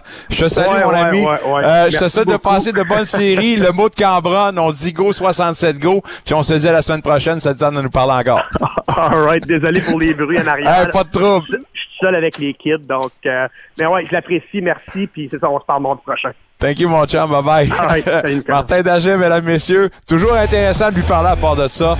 On fait ça tous les mardis à 7 heures à part de ça. C'est un rendez-vous à ne pas manquer. Pour nous, ben, encore deux gros blocs avec euh, du basket. On en parle plus tard avec euh, notre ami Rosanne Jolie. Mais tout d'abord, du football. Oh, qu'il y en a des sujets dans la NFL avec euh, cette rencontre des propriétaires. On décortique plein de sujets avec notre ami Martin Saint-Jean. Merci d'être avec nous dans le vestiaire.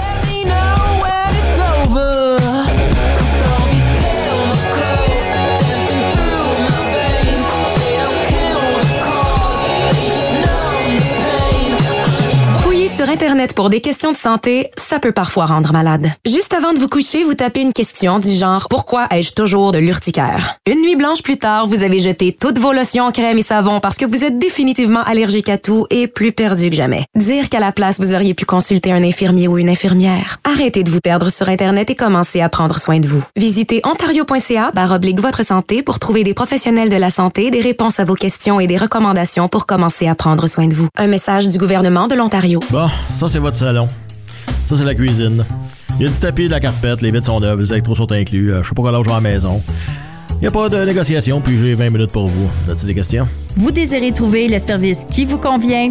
Alors choisissez une courtière à l'écoute, intègre et surtout dévouée à vous aider. Ne pas choisir Véronique Lossière, c'est comme ne pas avoir de défenseur. Pour tous vos besoins en immobilier résidentiel et commercial, je suis à votre service. 819-664-3308.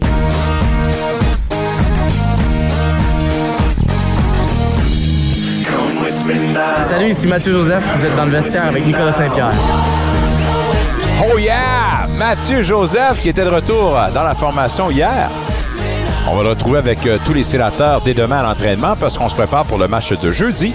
Un autre rendez-vous au hockey Véronique Lossière dès 19h. Les sénateurs vont recevoir la visite des Flyers de Philadelphie et on va dire certainement un beau bonjour au nouveau directeur général, Monsieur Daniel Lebrière, qui va certainement venir faire son tour dans la capitale.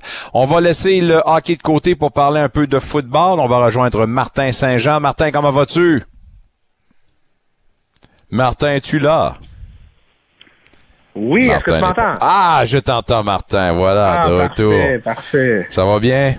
Ça va très bien, toi? Oui, ça va très bien, merci. Petite nouvelle comme ça, à la réunion des euh, propriétaires, on euh, vient de voter, puis on va permettre l'année prochaine aux athlètes de porter le numéro zéro. Je savais pas que c'était un gros sujet sur lequel on devait débattre, mais le zéro va être disponible maintenant pour les joueurs. Ça te fait un pli, ça? Je peux pas croire que les joueurs qui veulent porter le zéro, tu sais, il me semble qu'il me vient plein de jokes en tête. On sait bien tu joues comme un gros zéro, par Ouais. exemple. Euh, je sais pas. Mais les joueurs, ils venaient, en tout cas. Et pas qui tenaient, parce qu'il y en a qui portent ça au collégial. Puis il y en a beaucoup quand, qui croient beaucoup à ça, là, les euh, superstitions des numéros et tout ça. Donc, euh, déjà même des joueurs de la NFL qui sont très contents de changer de numéro pour le numéro zéro en 2023. Moi, le numéro zéro, pour moi, me fait penser à un joueur, puis c'est un joueur de baseball, à part de ça. Des expos, Al Oliver. On va regarder ça comme ça. Je sais que t'es trop jeune pour l'avoir connu. Alors, pour ceux qui sont vieux aussi vieux que moi, ben, vous vous souvenez certainement de Al Oliver. Parlons un peu de ce qui se passe du côté de Lamar Jackson sur son compte Twitter hier. Et le timing était assez bon parce que John Harbaugh était questionné sur son son corps dans la réunion des propriétaires au même moment où M. Jackson a décidé de rendre public euh, cette nouvelle sur le Twitter. Le 2 mars dernier, il a demandé à être échangé euh, et les Ravens n'ont pas acquiescé à cette demande-là. Par la suite, on lui a collé euh, l'étiquette non limitée, si je me trompe pas, de, de, de, de joueur de concession. Ça lui a permis de négocier avec d'autres formations. Or, avec tout ça, on voyait un John Harbaugh commenter du mieux qu'il pouvait, mais considérant les situations, il disait, écoutez, nous, on continue à construire notre stratégie autour de Lamar Jackson, puis envoyer les fleurs, puis envoyer donc, mais on doit se rendre compte que finalement, le divorce est bel et bien consommé, puis ça sera impossible. En tout cas, je vois pas, je vois pas aucune solution pour voir Jackson de retour avec les Ravens. Mais encore surprenant qu'il n'ait pas trouvé preneur, le monsieur. Si vous croyez au hasard, allez jouer au casino c'était une vraie farce de voir tout ça. John Harbaugh qui donnait sa conférence en direct à 10 heures et Lamar Jackson qui tweet à 10 heures pile comme quoi qu'il avait demandé une transaction le 2 mars et qu'on n'a pas respecté sa décision et que pour lui, la séparation rendue euh, inévitable. Euh, c'est un chaos. Euh, c'est vraiment un chaos parce que Lamar n'était pas nécessairement la personne la plus présente sur les réseaux sociaux, mais depuis que la saison est terminée, il l'est un petit peu trop. Mm-hmm. C'est des fois comment dire, la jeunesse peut-être qui embarque là-dedans, un jeune homme de 26 ans qu'il sait qu'il veut passer à la banque, puis il va probablement passer à la banque. Il s'attend beaucoup. C'est normal avec le contrat que les Blancs ont donné à Deschamps Watson. Il dit pourquoi pas moi rendu là? Euh, mais il a le problème de ne pas se faire représenter par un agent. Il n'y a personne vraiment qui le guide. Il se sent vraiment seul, en contrôle de tout, mais il n'est pas tant en contrôle que ça. Puis ça fatigue pas juste les Ravens, ça fatigue les 31 autres euh, équipes de la NFL. C'est pourquoi que personne démontre de l'intérêt. Ce n'est pas pour l'athlète, parce que sur le terrain, évidemment, il y a une vingtaine d'équipes qui le Lamar Jackson. Ça, c'est sûr et certain. Mais ils veulent pas nécessairement le gars qui vient avec. Euh, mm. Est-ce qu'il est rendu un petit peu tête enflée? Peut-être. Je veux pas m'avancer parce que je le connais aucunement. Mais il y a des raisons pourquoi il faut travailler avec des agents dans la vie. Et ça, c'en est une. C'est pour ça qu'il n'y a aucune équipe qui veut négocier avec Lamar Jackson. Un bonhomme qui est très gourmand, qui demande un contrat garanti dans le nord du 200 millions. Euh, c'est beaucoup de bidou. Puis pourtant, c'est pas un gars qui me donnait l'impression d'être un, brasseux de, de quoi que ce soit. Euh, c'est un gars qui semblait être un gars qui voulait rester, euh, tu sais, garder sa petite affaire puis envoyer donc. Mais comme tu le dis, là, on a des questionnements. Peut-être qu'il est même qui pas bien conseillé. Je sais pas s'il y a un entourage autour de lui, mais c'est un peu surprenant sa ben, situation. Puis son attitude en ce moment. Là. Oui, exact. Probablement ça aussi. Il est très, très mal conseillé. Puis jamais, jamais mettre en public les négociations. On le sait, c'est pas facile quand un joueur se représente parce que c'est une guerre de négo. L'équipe t'aime, mais durant les négociations, elle va juste te sortir les points faibles de toi. Fait que sûrement que la mort, ça l'a blessé parce qu'il se représente lui-même. C'est une autre des raisons que tu dois avoir un agent pour justement contrôler les émotions là-dedans. C'est juste normal. Les deux veulent tirer de leur côté pour avoir le plus d'avantages possible. Mais quand le joueur il est là à temps de négociation, il est comme, voyons donc les disent ça de moi. Mais il faut pas le prendre personnel. C'est la business du sport. Hmm. On, dirait tout le temps quand il y a un gros nom disponible qu'une des destinations prisées ben, à laquelle on pense, c'est toujours la Nouvelle-Angleterre. Est-ce que les Patriots, selon toi, est une destination peut-être possible pour Lamar Jackson? Non, aucunement. Honnêtement, je vois pas pourquoi et comment que Bill Belichick voudrait travailler avec un, Lamar Jackson? C'est sûr que côté talent, oui. Euh, mais comme je dis, est-ce qu'il va vouloir vraiment travailler avec peut-être une tête enflée ou quelqu'un qui, qui, est très, très, très confiant en soi. La manque, qu'est-ce qu'il n'a pas aidé, évidemment, il s'est blessé l'année passée. Il a parié sur lui, il n'a pas décidé de signer le gros contrat l'année passée. Il l'aurait dû parce que probablement qu'il ne l'aura pas. Même s'il a seulement 26 ans, ça n'a pas été une grosse saison euh, de son côté. Mais je ne vois pas les Pats en course. Puis honnêtement, peu, peu d'équipes. Il y a les Browns qui ont tout changé ça en offrant la lune à Deshaun Watson. Puis probablement qu'ils le regrettent parce que les autres propriétaires, c'est ceux qui ont appelé Jamie Hassan. Puis ils ont, dit, ils ont dit, ça n'a pas de bon sens as fait ça. Là, on ne veut pas laisser les joueurs contrôler leur destinée. Puis c'est ce qui arrive euh, présentement avec Lamar Jackson. C'est pour ça que les autres équipes ne veulent pas s'embarquer là-dedans. Si Lamar Jackson déçoit certaines personnes, m'a dire une affaire, moi Aaron Rodgers me déçoit, mais terriblement. Là, on va revenir un peu sur ces déclarations au Pat McAfee Show, puis bref, il disait qu'il aurait aimé qu'on négocie de vive voix, puis en bon terme avec les Packers de Green Bay. Selon les dires du car, Monsieur Rogers, l'équipe est en train de négocier dans son d'eau. Alors, pour se défendre, M. Goodencoast, euh, pardon, le directeur général, est revenu au bâton hier en précisant une chose, c'est que nous, on n'a pas eu le choix d'agir pour transiger ou tenter de transiger parce qu'on a tenté de rejoindre Rogers à maintes reprises sans avoir de retour. Et en tant que DG, je devais faire ma job pour mon club, donc j'ai provoqué les choses, je me devais d'agir. Euh, sérieusement, là, dans cette histoire-là, là, celui qui paraît le pire là-dedans, là, c'est Aaron Rodgers. 100% Honnêtement, il a l'air du gros bébé qui n'a pas eu ce qu'il voulait, mais écoute, réponds au téléphone, honnêtement, je vois plus croire le directeur général des Packers qu'il n'y a pas juste un joueur à gérer. Il y en a 53 pour la saison régulière, puis il y en a 90 durant la saison morte à gérer. Puis, puis rappelons une chose, Martin, puis dis-moi si je suis dans le champ en disant ça, là, mais au terme de la dernière saison, Aaron Rodgers avait bel et bien dit, pour le bien des deux parties, autant moi que pour le club, on doit avoir une réponse le plus rapidement possible, et je me promets de la donner, cette réponse-là, au PC. C'est pas ce qui est arrivé, là. Non, absolument pas. Il l'a donné le vendredi avant l'ouverture des, joueurs autonomes. Euh, fait qu'à un moment donné, en tant que DG, tu dois préparer. Là, quand tu ne fais pas les séries ou tu fais les tôt, euh, tu dois absolument commencer tout de suite la saison morte parce que c'est un avantage que tu as comparé aux autres équipes qui doivent jouer les séries éliminatoires. Donc, tu dois tout de suite préparer, évidemment, euh, les gars qui s'en vont Senior Bowl pour le repêchage, les premiers achats libres, les coupures à venir et tout ça. Donc, tu as quand même un avantage. C'est pour ça qu'on dit que les équipes qui gagnent le Super Bowl, euh, peut-être des, des, exemples moins du côté des Patriotes, s'ils sont capables de répéter, mais c'est très, très rare c'est difficile de revenir au sport l'année d'après parce que ta saison morte, ça commence extrêmement tard. Donc lui, c'est sûr qu'il aurait voulu avoir une réponse en janvier, passer à autre chose pour qualifier plus les trucs. Là, à un moment donné, il ne peut pas attendre après M. Rogers afin de savoir s'il va jouer pour les Packers ou non. Il a pris une décision. Tout le monde était tanné. C'est juste normal. Rogers ne le prend pas, mais garde, il aurait fallu peut-être que tu en parles justement avant. DeAndre Hopkins a reçu la permission de négocier avec d'autres clubs. Je pose la question à 100 millions. DeAndre Hopkins sera un membre de quelle formation au mois de septembre prochain? Il y a beaucoup d'équipes qui sont intéressées à Diop et finalement un très très bon receveur. Il en reste peut-être pour deux ans, mais il va pouvoir aider une équipe là, à, avoir un bon receveur numéro un. Dans le pire des cas, deux, mais je pense qu'il est encore dominant à sa position. Euh, Patriot me semble être un bon fit, même si on a signé Juju, euh, le plus d'armes possible qu'on est capable d'emmener pour aider Mac Jones, parce qu'on est dans une division très féroce, évidemment. Les Dolphins se sont grandement améliorés, les Bills qui ont été les champions, puis là, tu as les Jets qui vont aller chercher Aaron Rodgers. Tu pas le choix. Si tu veux vraiment compétitionner et espérer de faire des séries, surtout dans une euh, conférence aussi solide que l'américaine, les Pats devront faire l'amour. Le problème, les Cardinals sont très gourmands. Ils veulent le même retour que les euh, Panthers ont eu pour Christian McCaffrey. J'adore oui. DeAndre Hopkins, mais c'est pas un game changer à la Christian McCaffrey. Ah, c'est pas un game changer selon toi? Ben, McCaffrey, il fait tellement de choses. C'est incroyable. Il est capable de bloquer sur les blitz, il fait des belles courses, va trouver la fête, euh, des petits attrapés. Il est là partout. Diop, je l'aime, mais tu laisses un contre un à l'extérieur. Et c'est pas le gars qui va courir, c'est pas le gars qui run block quand même bon. Il est très bon, mais je peux pas le mettre dans la catégorie d'un Christian McCaffrey. Impossible. Peu, peu importe, ouais, s'il se retrouve l'an prochain, toujours un wide receiver 1 ou pourrait baisser? Il y a beaucoup d'équipes qui cherchent un wide receiver 1, puis on se le cache pas. La QV cette année a des bons receveurs, mais elle n'est pas profonde. J'aurais dû préciser que je parlais du point de vue du pooler, pardonne-moi. Ah, ok, du point de vue de pooler. Ben, Je vais juste finir pour ce point de vue-là, parce qu'on va parler de pooler rapidement. Pour euh, une équipe, c'est ça, on a 4-5 bons receveurs, mais après ça, les rendre plus loin, c'est très, très risqué cette année. Donc, comparativement à plusieurs autres années, parce qu'on avait des belles QV de receveurs jusqu'en 4e, 5e ronde, donc, c'est pour ça qu'un D-Up, je crois, va se faire changer durant le repêchage, durant la deuxième journée, quand les, les receveurs vont avoir déjà sorti.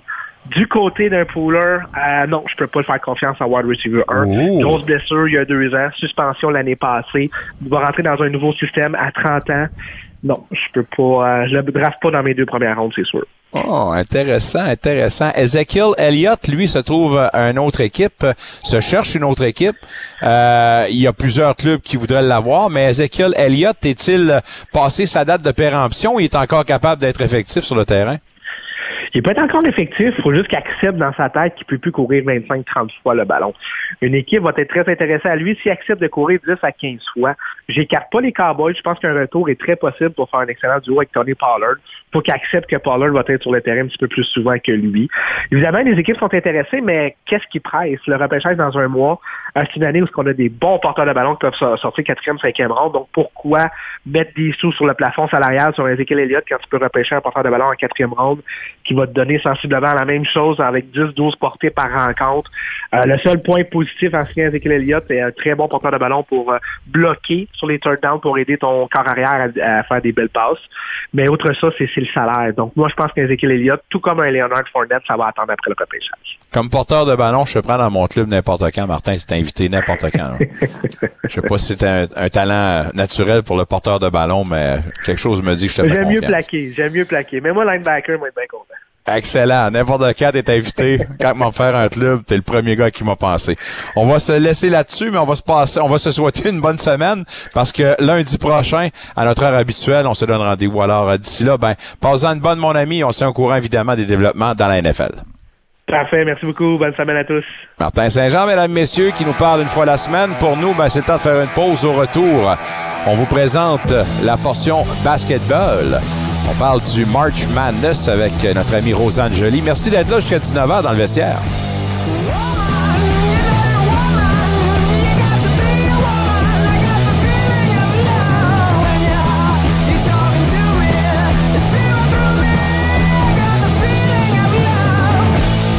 Hockey du jeudi soir dans la capitale est de retour. Les Flyers sont en ville ce 30 mars et vos scènes sont prêts. Rendez-vous au Centre Canadian Tire et écoutez de la musique en direct avant et après le match au Club Red, au Birds Bar ou au Broke Street Lounge. Ou venez jeter un coup d'œil au Legacy Social, fraîchement rénové. Vos scènes sont prêts pour vous. Prenez vos places, vos collations et faites entendre votre voix. Achetez vos billets au senators.com. Parce que le temps est la chose la plus précieuse à conserver et parce que le temps, c'est de l'argent, c'est important de penser à un service qui vous fait économiser tout en ayant la tranquillité d'esprit.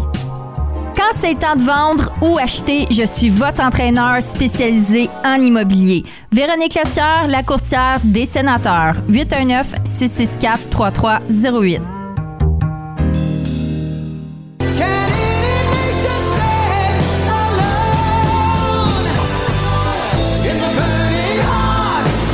Ici Jean-Pascal et vous écoutez dans le vestiaire au 94.5 Unique FM Sport.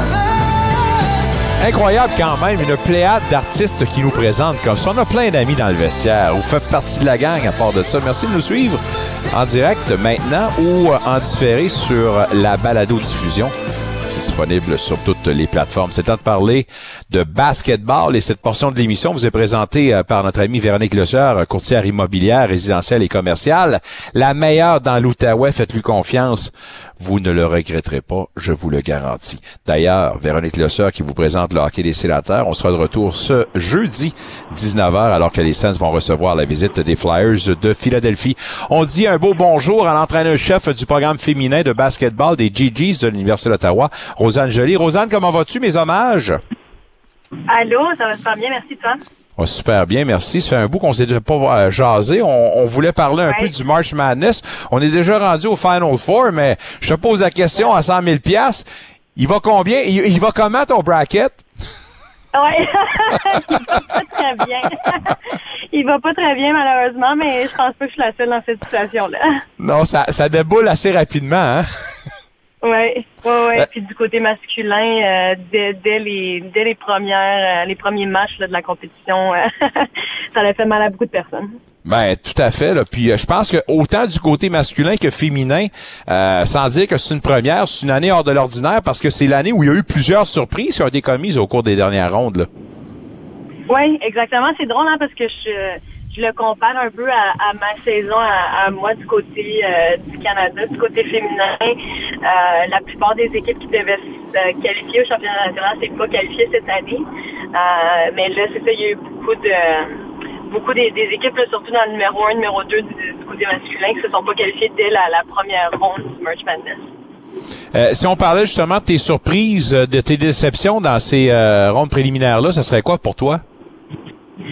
Euh, pour moi, je voulais vraiment du côté féminin euh, revoir Yukon euh, comme championne. Euh, du, euh, tournoi. Je trouvais que je trouvais que l'année passée, il avait très bien fait, puis il avait encore une chance cette année de se rendre de se rendre très loin. Euh, du côté masculin, j'ai encore Yukon qui, qui va bien jusqu'à présent. des deux côtés, je voulais que ce soit eux euh, les champions. Puis Yukon jusqu'à présent du côté masculin, euh, il n'y a pas beaucoup de compétition. Ils, ont, ils ont remporté tous les matchs quand même facilement. J'ai un article, euh, encore une fois, plutôt aujourd'hui, puis euh, un expert qui euh, expliquait un peu la, la situation des, un, de la parité, surtout chez les, âmes, euh, les, les dames, mais également des résultats surprises, du fait qu'il y a un nouveau règlement en ce moment dans la NCAA, c'est que on n'empêche plus un athlète qui transfère d'une école à une autre d'attendre un an avant de jouer pour son nouveau club. On lui permet de jouer maintenant. Pour toi, ça fait une grosse différence et, et c'est une bonne chose, selon toi? C'est, euh, ben, en- je pense que c'est 50-50. Il y a beaucoup d'arguments pour, il y a beaucoup d'arguments contre. Euh, je trouve que je trouve que c'est, c'est facile ces temps-ci vraiment de pour un étudiant athlète de, de juste euh, d'avoir le pouvoir puis de juste abandonner un peu là aussitôt qu'il y a de l'adversité Mm. euh, puis d'aller dans un autre programme pour essayer de performer.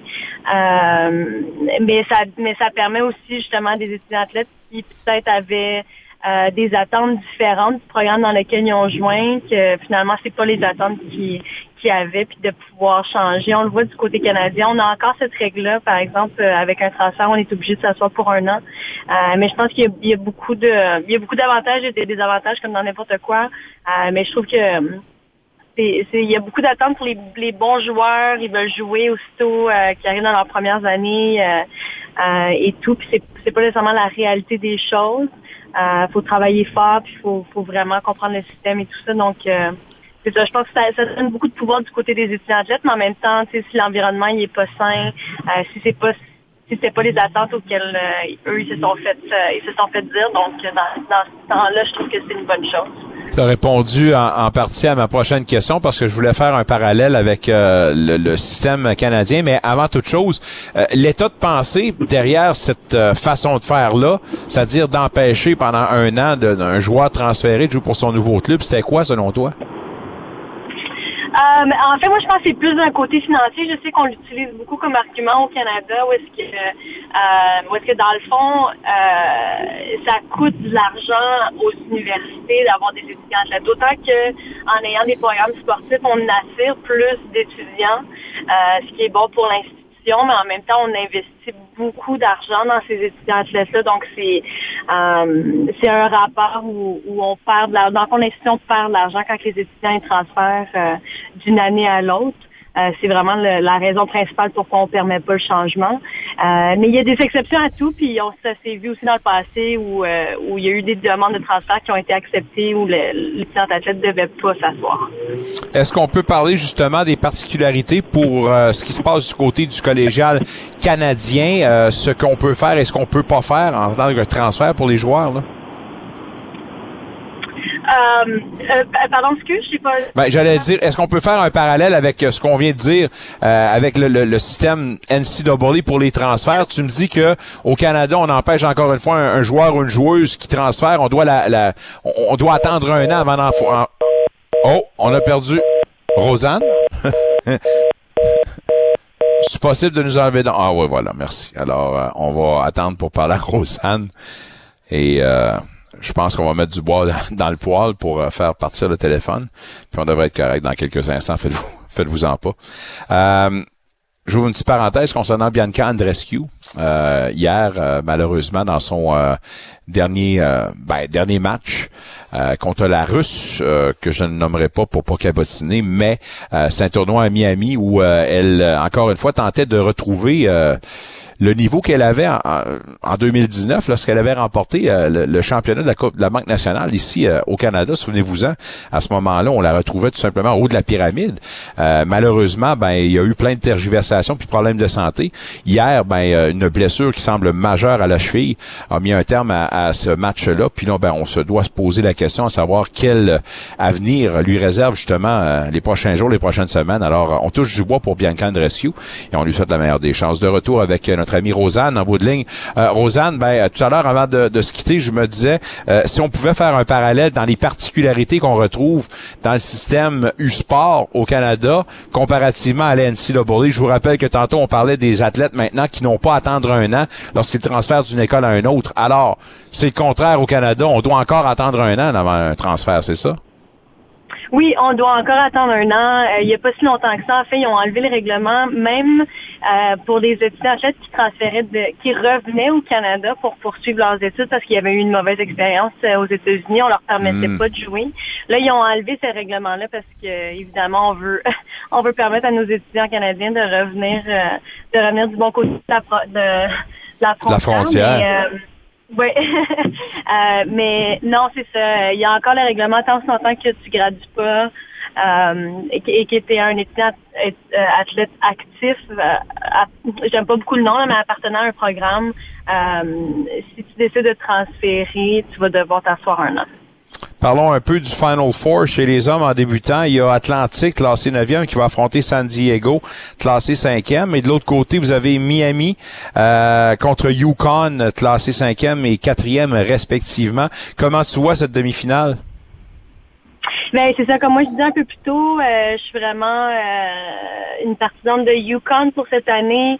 Euh, ça a été des résultats quand même vraiment faciles pour eux dès le début du tournoi, là, des victoires par euh, au-dessus de 15 points à chaque euh, à chaque match. Euh, donc je pense que quand ils vont affronter Miami, ça devrait être un match quand même, je, je dirais pas facile, mais je pense qu'ils vont ils vont pouvoir le, le remporter. Puis ça va être un choix difficile entre Atlantique et San Diego. C'est deux équipes que je connais pas beaucoup. Euh, c'est deux équipes qui étaient pas favorites pour se rendre jusqu'au final, euh, jusqu'au Final Four. Donc, euh, à voir. Ça ajoute évidemment au suspense, puis euh, au, à la qualité du jeu. C'est tout le temps le, le fun de voir des équipes Cendrillon se présenter à ce moment-ci du tournoi. Euh, au niveau des femmes, je pense qu'on peut parler d'un tournoi relevé. Euh, encore une fois, selon l'article que je disais, on parle d'une parité qu'on n'a pas retrouvée depuis des lustres. Avant, c'était seulement Ouais. quelques universités qui avaient le gros bout du bâton. Là, maintenant, cette année, ben, on peut dire que c'est beaucoup plus partagé. Là. C'est beaucoup plus partagé, euh, malgré que c'est ça, moi je- j'espère euh, du côté féminin que South euh, Carolina, euh, que j'aime beaucoup, qui ont, qui ont remporté le championnat euh, l'année dernière, euh, le remportent encore cette année, mais là ils vont avoir à affronter la fameuse Clark en demi-finale. Donc match incroyable. Caitlin Clark, on va- dont on va parler dans quelques instants, mais, mais une fiche magistrale, magique pour euh, South Carolina qui a remporté 42 victoires de suite.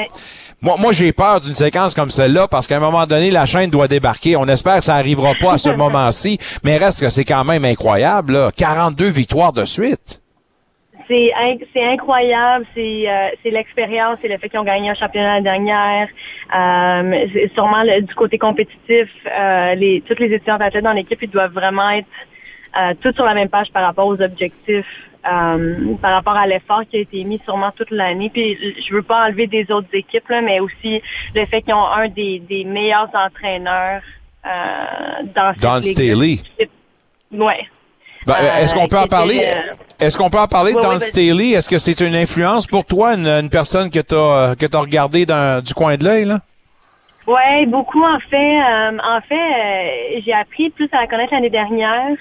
Euh, ils ont commencé à en parler un peu plus dans les médias tout ça, donc euh, j'ai appris à la connaître là, vraiment son parcours, euh, le, le fait que- qu'elle a gagné des des, euh, des des Jeux olympiques, elle a gagné comme comme athlète mais aussi comme entraîneur. Euh, elle a gagné son, son championnat l'année dernière, donc c'est tout ça a été toute une athlète.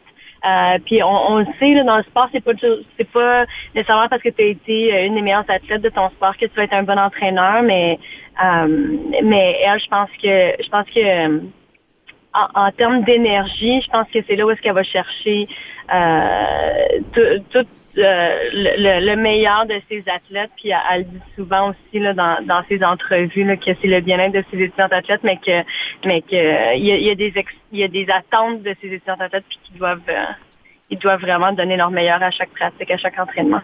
Impressionnant le programme de South Carolina, mais m'a dire une affaire impressionnante, l'athlète dont on va parler, euh, Caitlin Clark d'Iowa, première joueuse autant chez les hommes que chez les femmes dans un match à 40 points et un triple double. Euh, on parlait de magistral tantôt, peux-tu me parler de ce qu'elle est et ce qu'elle représente comme menace pour l'adversaire là? Euh, c'est euh, c'est drôle, là, j'avais une conversation avec un ami euh, dernièrement, puis du côté féminin, il n'y a pas il a pas cette règle-là où euh, après une année d'études universitaires, les athlètes les athlètes féminines ont le droit de- d'entrer dans le repêchage de la WNBA. Euh, puis on dit à quel point c'était ridicule parce que oui, on veut favoriser les études, puis je pense que du côté féminin, là, en tout cas, je veux pas trop généraliser ou avoir des stéréotypes, mais du côté féminin, d'habitude, les études, c'est un peu plus important. Euh, mais, mais Clark est, déjà dans une position où elle pourrait probablement être une partante pour une des équipes de la WNBA, mais elle va devoir rester dans le circuit universitaire encore quelques années. Euh, c'est une athlète hors pair. Euh, puis là, je sais qu'on essaie de s'éloigner des comparatifs entre les athlètes féminins euh, puis les athlètes masculins, mais c'est une Steph Curry, la façon qu'elle Oh! lance, la façon qu'elle... Ouais, je me, je me lance un peu dans, dans une lignée que, que j'aime pas nécessairement moi non plus, mais, euh, mais je sais honnêtement pas à, à qui la comparer du côté féminin. Euh, mais son style de jeu, euh, son lancer de trois points, de n'importe où, c'est une des athlètes qui est capable de lancer de très loin de la ligne de trois points. Euh, c'est passes, c'est ça, c'est un, un triple double doublé qu'elle a eu. Donc euh, c'est autant une, une athlète qui est capable euh, de provoquer puis de, de permettre ses coéquipières d'être dans des bonnes positions pour, avoir des bons lancers, que autant qu'elle est capable de créer pour elle-même. Euh, donc c'est ça, je, je sais même pas avec qui la comparer. C'est vraiment une athlète hors pair. Là, là t'as piqué ma curiosité. Pourquoi on n'aime pas comparer les athlètes féminines aux athlètes masculins? Ah, ben c'est pas qu'on on n'aime pas ça, c'est juste qu'il y a pas il y a pas tant encore de visibilité euh, par rapport aux athlètes féminins Ouais. euh, qui nous permet vraiment de faire ces comparatifs là.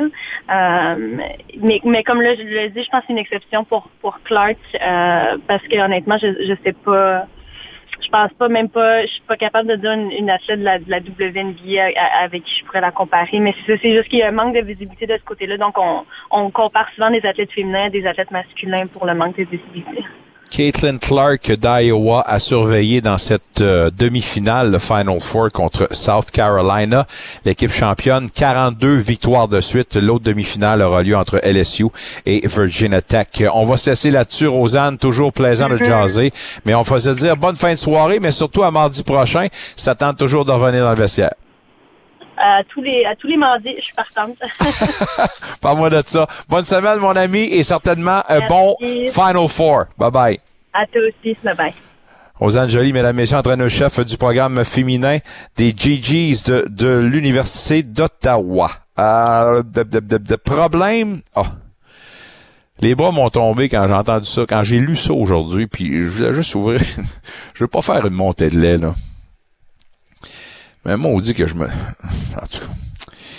Problème pour trouver des sites de pickleball, de pickleball extérieur à Ottawa. Euh, je pense que c'est sur le cbc.ca que je, lis- je lis ça. C'est que là, il y a un imbroglio, puis on parle de l'histoire d'un terrain de tennis qui a converti certains de ces terrains euh, pour les gens qui veulent s'adonner au pickleball. Euh, pickleball, pardon, pickleball. Euh, puis là, ce qu'on dit, c'est que les gens qui demeurent autour commencent à se plaindre du bruit que fait les raquettes et la balle de plastique de pickleball, qui est beaucoup plus euh, sonore qu'une balle et une raquette de tennis conventionnelle.